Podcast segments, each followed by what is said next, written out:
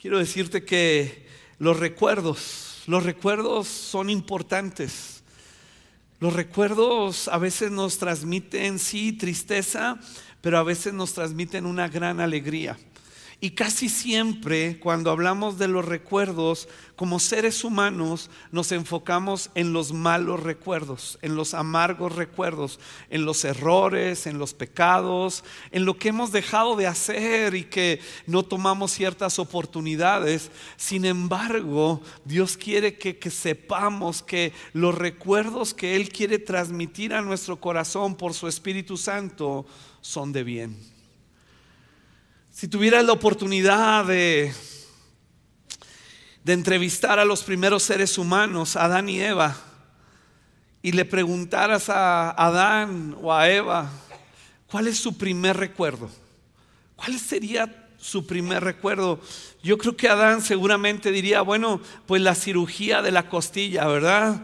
La cual sacó Dios para la hermosa Eva, para formar a la hermosa Eva los paseos por el jardín con el Señor, pues la tarea de nombrar a todos los animalitos ahí que estaban, pero tal vez recordarían pues la desafortunada conversación de Eva con la serpiente, la belleza del fruto del conocimiento del bien y del mal, y también probablemente y seguramente recordarían la vergüenza de la desnudez cuando fueron abiertos sus ojos y la vergüenza de la expulsión, del desalojo del Edén. Sin embargo, ninguno de estos sería el recuerdo más antiguo de ellos, porque antes del pecado original existió la bendición original. ¿Puedes decir conmigo bendición? Un poquito más fuerte porque ya desayunaste. bendición. bendición. Dios nos ha bendecido Mira cómo lo dice en Génesis capítulo 1, verso 27. Fue así como Dios creó al ser humano tal y como es Dios. Lo creó a su semejanza, creó al hombre y a la mujer y les dio esta bendición, les dio una bendición. ¿Y cuál era la bendición que Dios les estaba dando? Dice, quiero que se reproduzcan. Unos lo toman muy en serio, ¿verdad? Quiero que se multipliquen. Son dos cosas diferentes, reproducirnos y multiplicar. Quiero que, se, llenen la tierra y la pongan bajo su dominio. Así que Dios entregó a Adán y Eva todos los recursos necesarios para imprimir a la creación la imagen de Dios, la cual ellos representaban. Y les dio esta capacidad de dominar, de ejercer un gobierno. Así que lo primero que hace Dios después de crear todas las cosas es bendecir. ¿Y qué significa bendecir o la bendición de Dios? Significa que Dios entregó en manos de Adán y Eva todos sus recursos para que ellos lo disfrutaran lo multiplicaran y lo entregaran multiplicado a sus generaciones como un legado. Es lo que hoy tenemos en Cristo. Si el primer Adán la regó, el primer Adán pecó, el primer Adán a través del pecado introdujo la muerte a todos los seres humanos. Todos estamos destituidos de la gloria de Dios, de su gracia y su bondad y merecemos la muerte. Sin embargo, el postrer Adán, el segundo Adán, Cristo Jesús, vino a traer vida y vida en abundancia. Y por la fe en su sangre, en su sacrificio perfecto, es que hoy recuperamos el diseño original de la bendición de Dios. Puedes darle un fuerte aplauso a Él. Bendecir. Escúcheme Bendecir es la configuración original de Dios en los seres humanos. Ese teléfono celular que tú tienes, cualquiera que sea la marca que manejas, tiene una configuración original que cuando lo prendes por primera vez tú vas modificando, ¿verdad? Tú vas haciendo cosas para personalizarla. La bendición original de Dios o la configuración original de Dios en los seres humanos es de bendición, es de multiplicación, es la capacidad de gobernar, de transmitir a nuestras generaciones la imagen de Dios para que ellos disfruten de Dios porque Dios disfruta mucho de nosotros. Así que Adán y Eva pudieran concluir en esa entrevista. Nuestro primer recuerdo es la bendición generosa de Dios. ¿Por qué? Porque nos hizo a su imagen y semejanza. Nos entregó la creación para gobernarla. Nos dio la capacidad de conocerlo, amarlo y ser amados por Él. Incluso pudieran decir Adán y Eva en nuestra maldad, en nuestra desobediencia, cuando nos vimos desnudos, incapacitados para regresar a Dios, Dios hizo un sacrificio mató un animalito para cubrirnos con sus pieles, anunciando que en un futuro vendría Cristo Jesús a cubrirnos con su sangre a darle un moquetazo, un golpe en la cabeza al diablo para traer liberación, sanidad, traer libertad a nuestras vidas. La bendición generosa de Dios en nuestras vidas es Jesucristo. No es solamente lo que Él nos da, sino quién es Él en nuestras vidas. Esa bendición la recibimos únicamente por fe, porque Él tiene gracia para con nosotros. Mira cómo lo dice Efesios capítulo 1. Toda la alabanza sea para Dios el Padre de nuestro Señor Jesucristo. Toda la alabanza, toda la gloria para el Padre de nuestro Señor Jesucristo, quien nos ha bendecido nos ha bendecido con toda clase de bendiciones espirituales en los lugares celestiales porque estamos unidos a Él dicen lugares celestiales porque el Espíritu Santo, como hoy sucedió en la reunión, nos lleva a ese lugar celestial unidos con Cristo para que nosotros tomemos esos recursos. Es que fuimos al trono de la gracia para hallar el oportuno socorro. Es que esta rica herencia que dice el apóstol Pedro, que no pierde su valor, su brillo, que nunca deja de ser, la obtenemos en el Espíritu Santo, en el trono de la gracia cuando adoramos y nos conectamos con Él. Es la configuración inicial en cada ser humano. La bendición de Dios no es una carta de inmunidad frente al dolor y al sufrimiento. No. Dios no promete eterna felicidad, pero sí eterna fidelidad por medio de Jesucristo. Él continúa siendo fiel, aún en mis circunstancias, aún en mi experiencia humana, que puede ser en ocasiones traumática, adversa, aún ahí sigue siendo fiel. Lo hemos experimentado constantemente su fidelidad, aún ahora en pandemia cuando tuvimos que despedir a seres amados y que oramos por sanidad, Dios nos bendijo con eternidad. Si hay un dolor para los que nos quedamos de este lado de la eternidad, despedir a un ser querido, un ser amado. Yo despedí a mi hermana mi hermana en la carne, mi hermana mayor. Sin embargo, hay una alegría en el Espíritu Santo porque sabemos que hoy se está gozando con el Señor. Y aún en la muerte el creyente tiene la victoria porque será resucitado y estará en la eternidad con el Señor. Sí, sí, sí, dale un fuerte aplauso a Él. Hemos sido bendecidos con toda bendición espiritual en los lugares celestiales.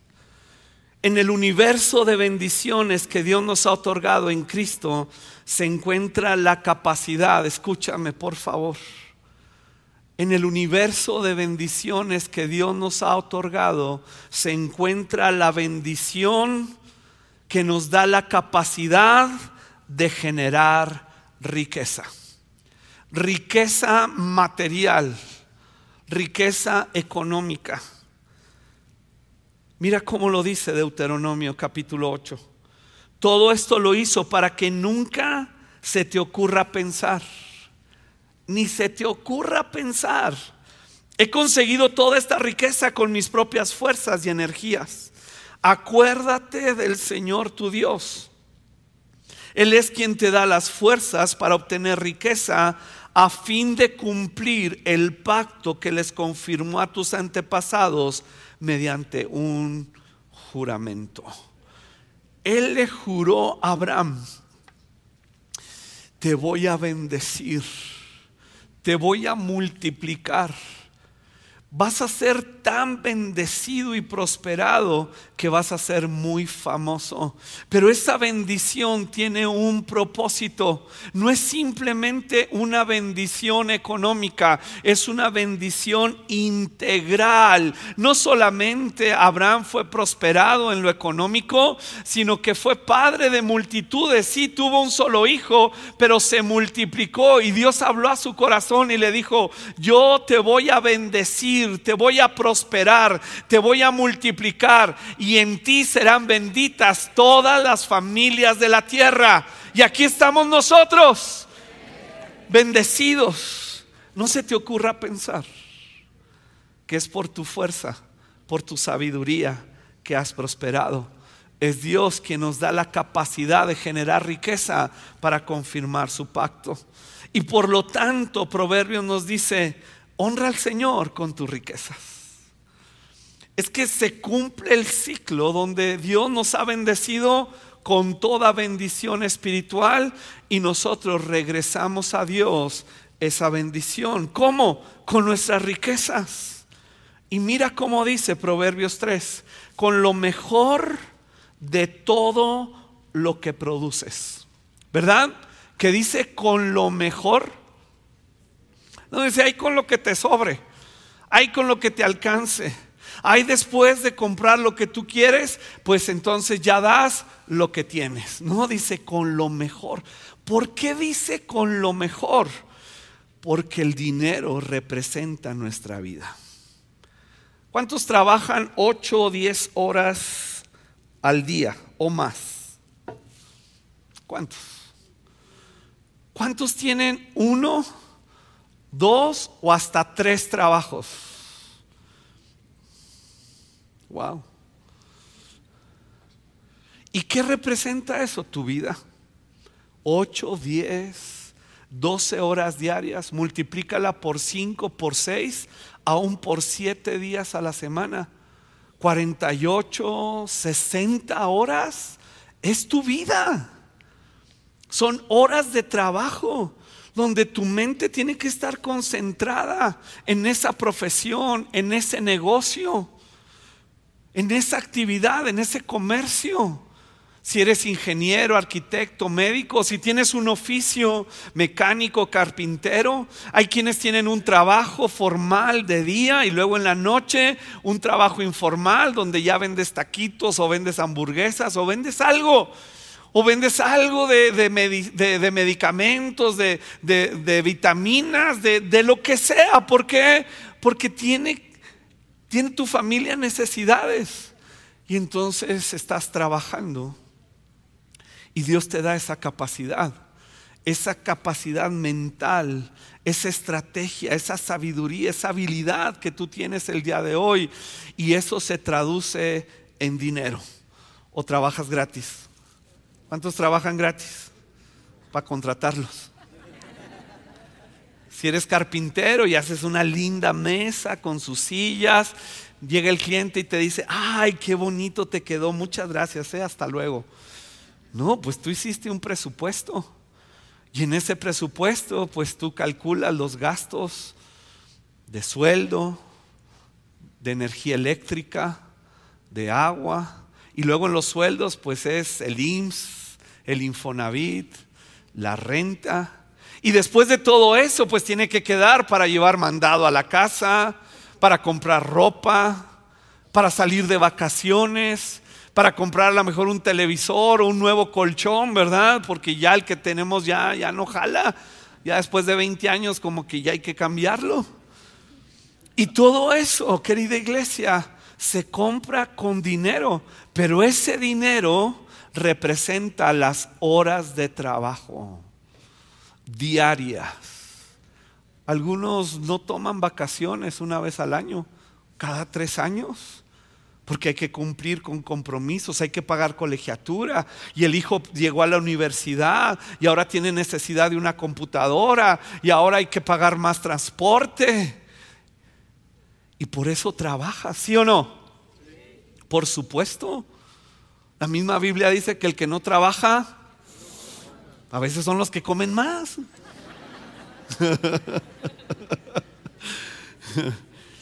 Entonces son horas y horas y horas de trabajo.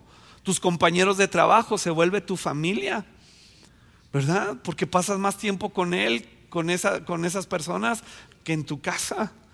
Y todo esto representa tu vida, tus dolores de cabeza. Hay veces que no puedes ir ni al baño. No, no tuve tiempo de ir al baño. ¿Por qué? Porque había mucho trabajo. esa colitis nerviosa, esa gastritis. Y entonces cuando hablamos de dinero en la iglesia, hablamos de tu vida, de tu esfuerzo, de tus lágrimas, de tus llantos, de tus desvelos. Y levántate a las 4 o 5 de la mañana. Y luego los que trabajan y estudian, ahí sí, mis respetos. Wow es tu vida. Y cuando la Biblia habla de dar, nos está hablando que al dar nuestro dinero, entonces damos nuestra vida. Aquí está mi vida, Señor, traducida en dinero, pero es mi sacrificio vivo y agradable, es mi adoración, es mi vida. Wow. Es más allá que dinero. Lucas nos dice que Jesús enseñó a sus discípulos, den y recibirás. Lucas 6, 38, den y recibirán lo que den a otros, lo que den a quienes, a otros. Les será devuelto por completo. Subráyalo, por completo. ¿Cómo? Dice, apretado sacudido para que haya lugar para más. Es como cuando estás echando frijoles en ese recipiente, ¿verdad, señoras? O el arroz y que no cabe entonces porque se hizo la montañita en medio. Entonces tú lo sacudes para que quepa más. Así Dios nos promete que nos dará. Dice, y será desbordante y derramado sobre el regazo. La cantidad que den determinará la cantidad que recibirán a cambio. Pero esa cantidad que damos, se la damos para beneficio de otros. Lo que tú has dado, iglesia, se ha multiplicado tienen cinco sedes aparte de esta. Eso se llama multiplicación. Eso quiere decir que está cumpliendo como iglesia, conquistando fronteras, el mandato del Señor de multiplicarse y de gobernar. Porque la vida de ustedes representada en dinero está distribuyéndose a otros lugares sobre gente que tú no conoces. ¿Cuántos han ido a las otras sedes? Muy poquitos, yo creo los que tienen que ir, ¿verdad? Servir. Pero la mayoría no va a ir, nunca vas a conocer esas personas, pero esas personas están siendo bendecidas por tu vida que se representa en dinero. Y entonces Dios trae salvación, liberación, trae restauración de las familias, trae entendimiento de su palabra. ¿Por qué? Porque tu vida está sembrada en un lugar que tú ni conoces. Pero ese es el principio bíblico. Damos a otros y entonces Dios nos bendice a nosotros. Cumple el Señor su palabra al suplir nuestras necesidades, al prosperarnos, al tener lo suficiente. Y también, iglesia, en un principio bíblico muy importante, Dios nos da contentamiento. Contentamiento es lo contrario a la codicia a la avaricia. Yo quiero, yo compro. No le hace tarjetazo. 12 meses sin intereses, gloria a Dios. Y compra en diciembre para pagar en marzo. Si compraste así, ya la semana que entra es marzo. y compramos a meses sin intereses como si fuera gratis. Y entonces viene la sobredeuda una mala administración de los recursos por un mal entendimiento del propósito de esos recursos que Dios nos otorgó como firmeza de su pacto en nuestras vidas. Wow. Si te enamoras de las promesas de Dios, pero no practicas los principios que gobiernan sus promesas, Las promesas tienen principios. Las promesas de Dios descritas en su palabra tienen principios que deben de observarse y de cumplirse. Pero si te enamoras de las promesas de Dios, pero no practicas los principios que gobiernan sus promesas, tendrás la ecuación incompleta y nunca caminarás en la bendición integral de Dios. Por un tiempo se dijo, yo voy a la iglesia a recibir mi bendición. Y sabes que Dios sí nos bendice. Pero yo he observado como pastor y en el ministerio ya más de 30 años que hay personas que Dios ha bendecido y prosperado, pero siguen amargadas. Siguen en pleitos con sus familias. Siguen frustradas bajo la enfermedad del alma, del enojo, del coraje, de la amargura y resentimiento. ¿Por qué? Porque recibieron una bendición, pero no cumplieron con, las, con los principios que gobiernan la bendición para vivir en una bendición integral. Y se enamoran de las promesas y reclaman promesas aisladas de Dios sin comprender sus principios. Son cristianos disfuncionales. No funcionan correctamente. Son egoístas. Vienen por una bendición, pero no se involucran no sirven en la iglesia ni la manera práctica ni con sus bienes. Se muy serios. Podemos ser bendecidos sin vivir bajo la bendición de Dios. Déjame te pongo un ejemplo para comprenderlo mejor. Todos nos hemos encontrado con algún indigente en la calle, ¿verdad? y te mueven el corazón. Y sin importar nada, al conmoverte tú das una moneda o si andas muy generoso, pues sacas el billete y le das una bendición. Nunca lo vas a volver a ver, tal vez. Él recibió una bendición, pero no vive bajo tu bendición. Fue una bendición aislada. ¿Cómo es que ese indigente vendría a vivir bajo tu bendición que te lo llevaras a vivir a tu casa? Alguien hasta se rió como diciendo, no manches. Pero no fue lo que hizo Dios. Cuando nos encontró indigentes en el espíritu, muertos en nuestros delitos y pecados, llenos de vicios, de frustraciones, de traumas.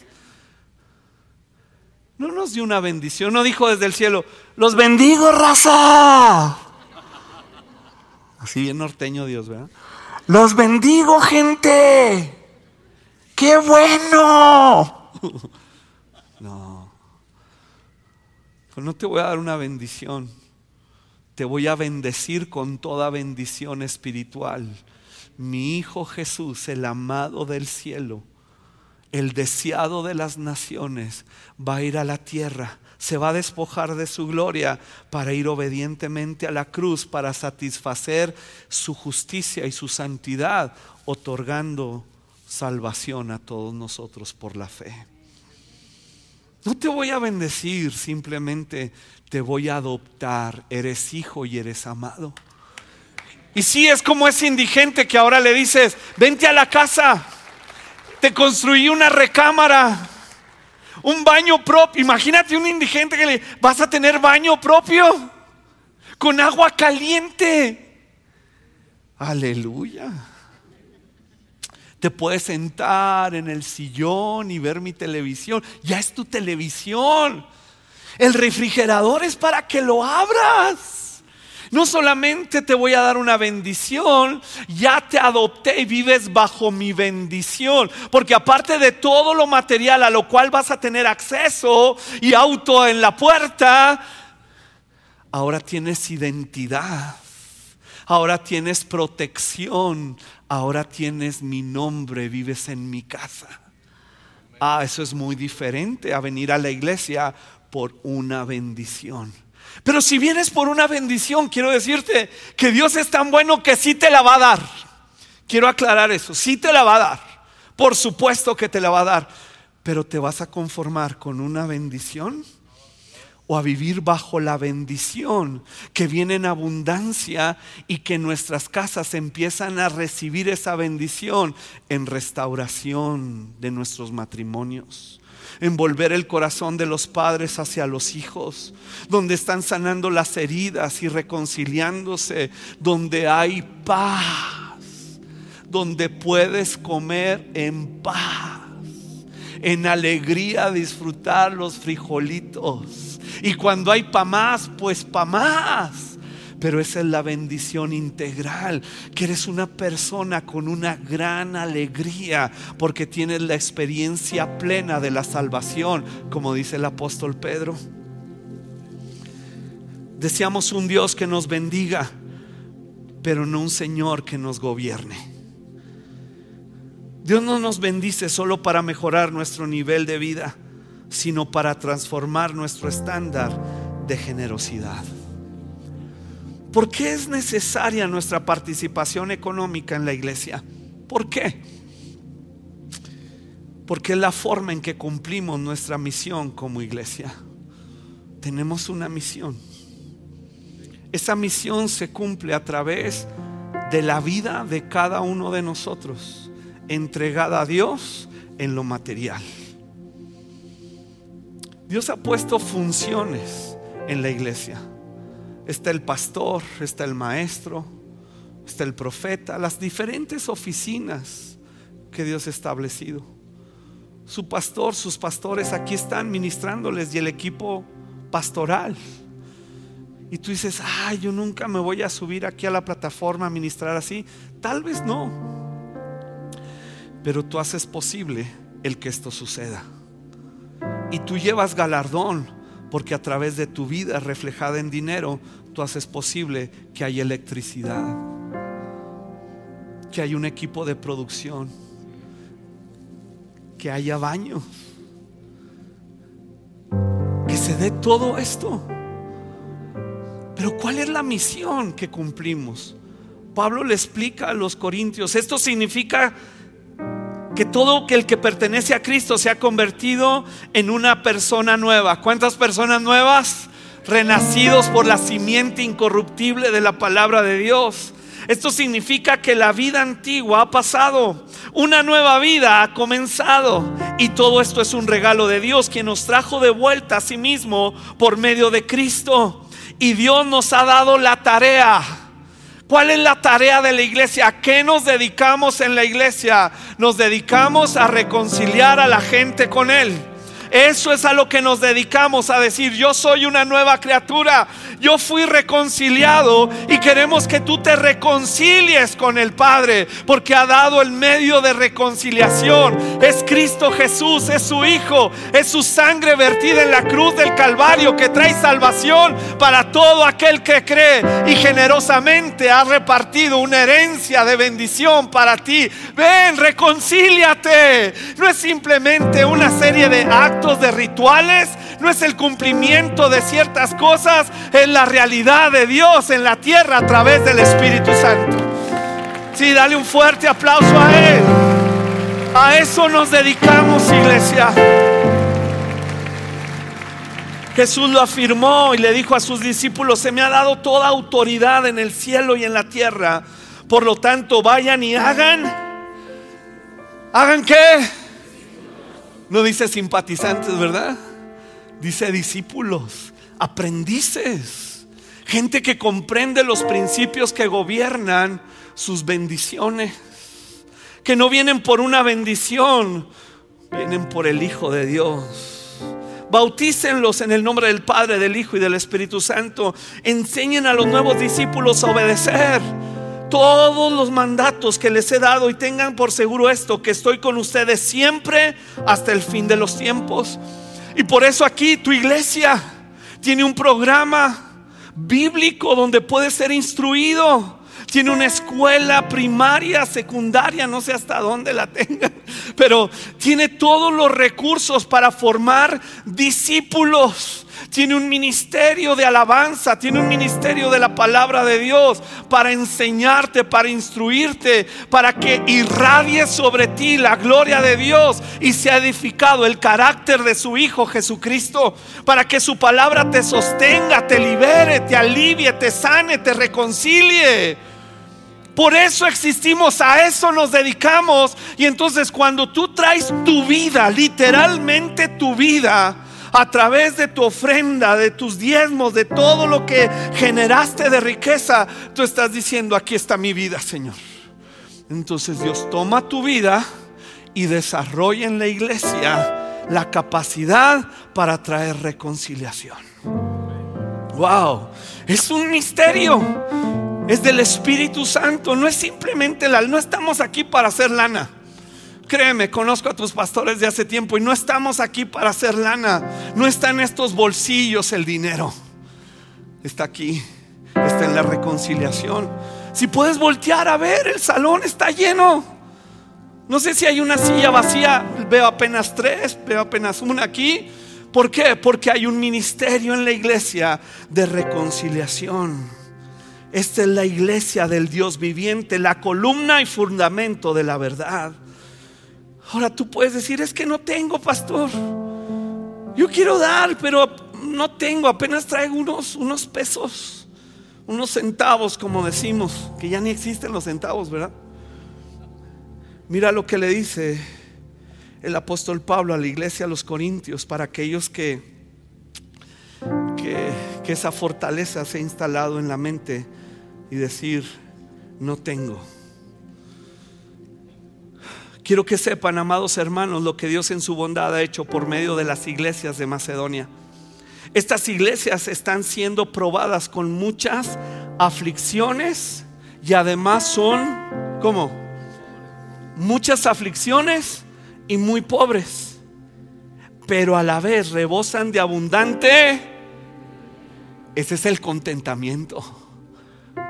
Si podemos carecer en algún momento de ciertas cosas, pero hay una alegría en el corazón, porque sabemos que el Señor derrama de sus recursos, que si viste a los lirios del campo y si da de comer a las aves del cielo, cuanto más nos dará a nosotros y suplirá nuestras necesidades. Así que ellos rebosan de abundante alegría y esta abundante alegría se desbordó en una gran género. Oye, espérame, pero dice que estaban con muchas aflicciones y muy pobres, pero le ruegan al apóstol Pablo, apóstol Pablo, no nos vayas a dejar fuera de esto.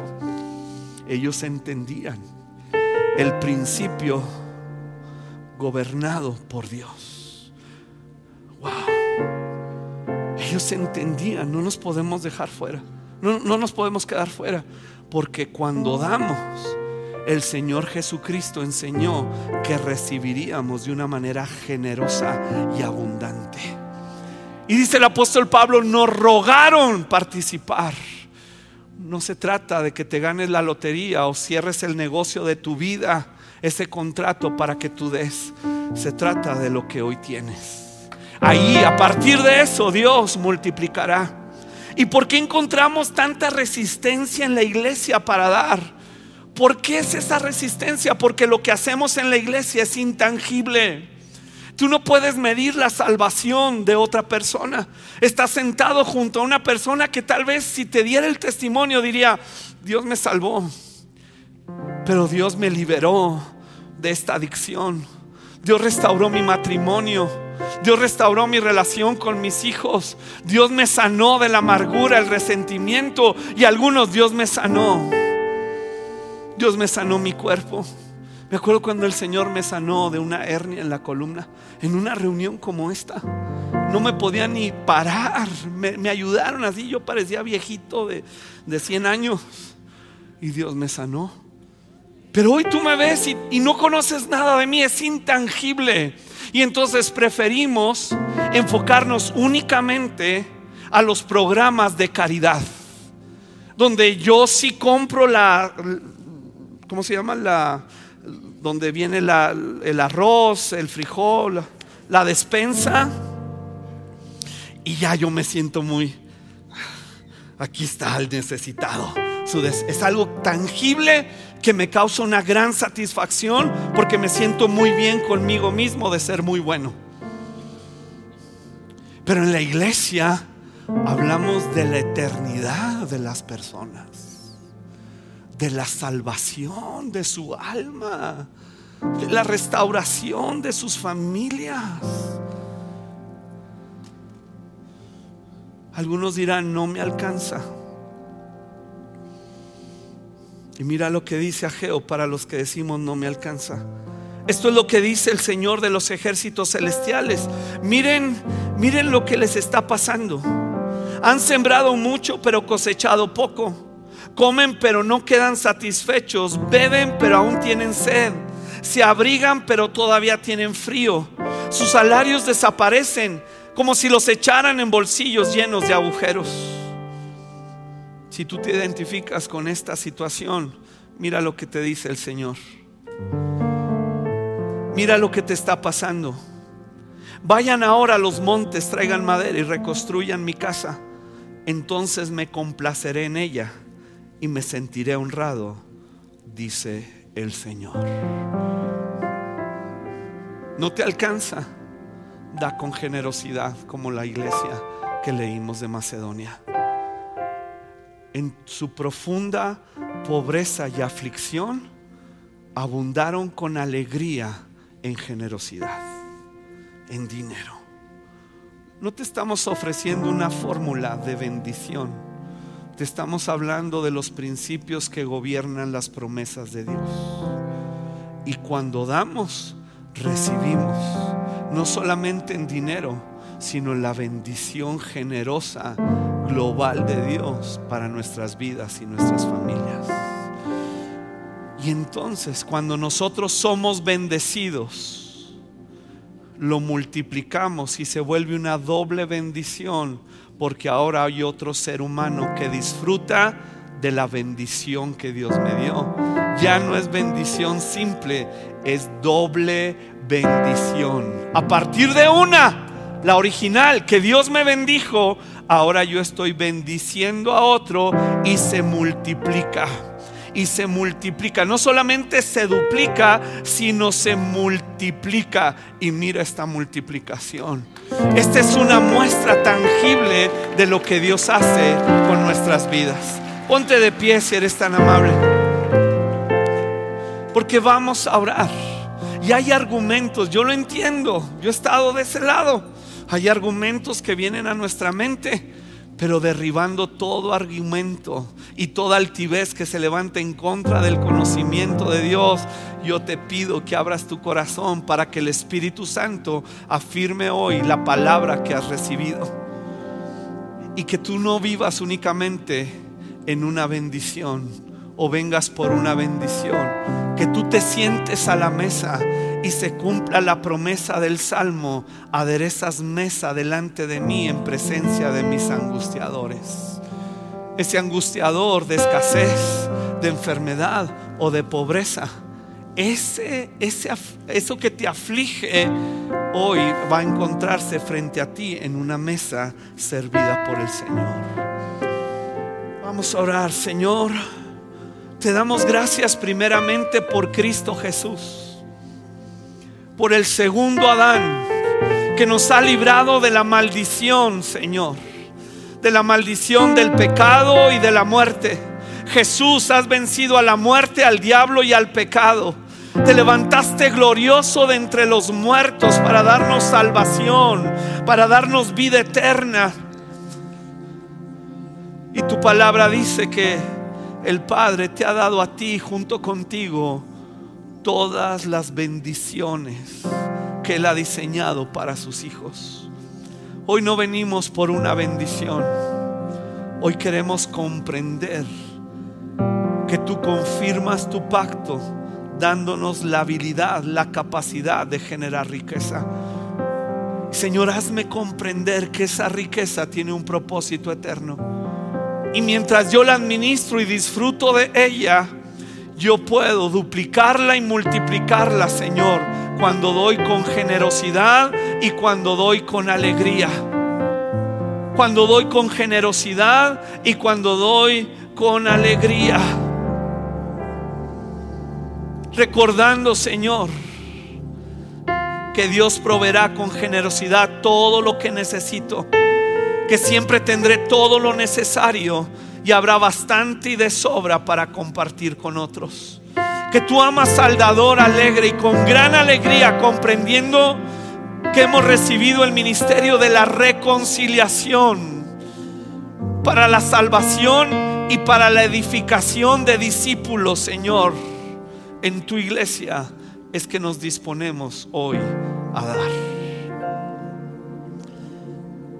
Y si estás pasando por un momento difícil económico, yo te animo a hoy tomar la actitud de la iglesia de Macedonia, que en profunda pobreza y en pruebas fueron generosos con gran alegría.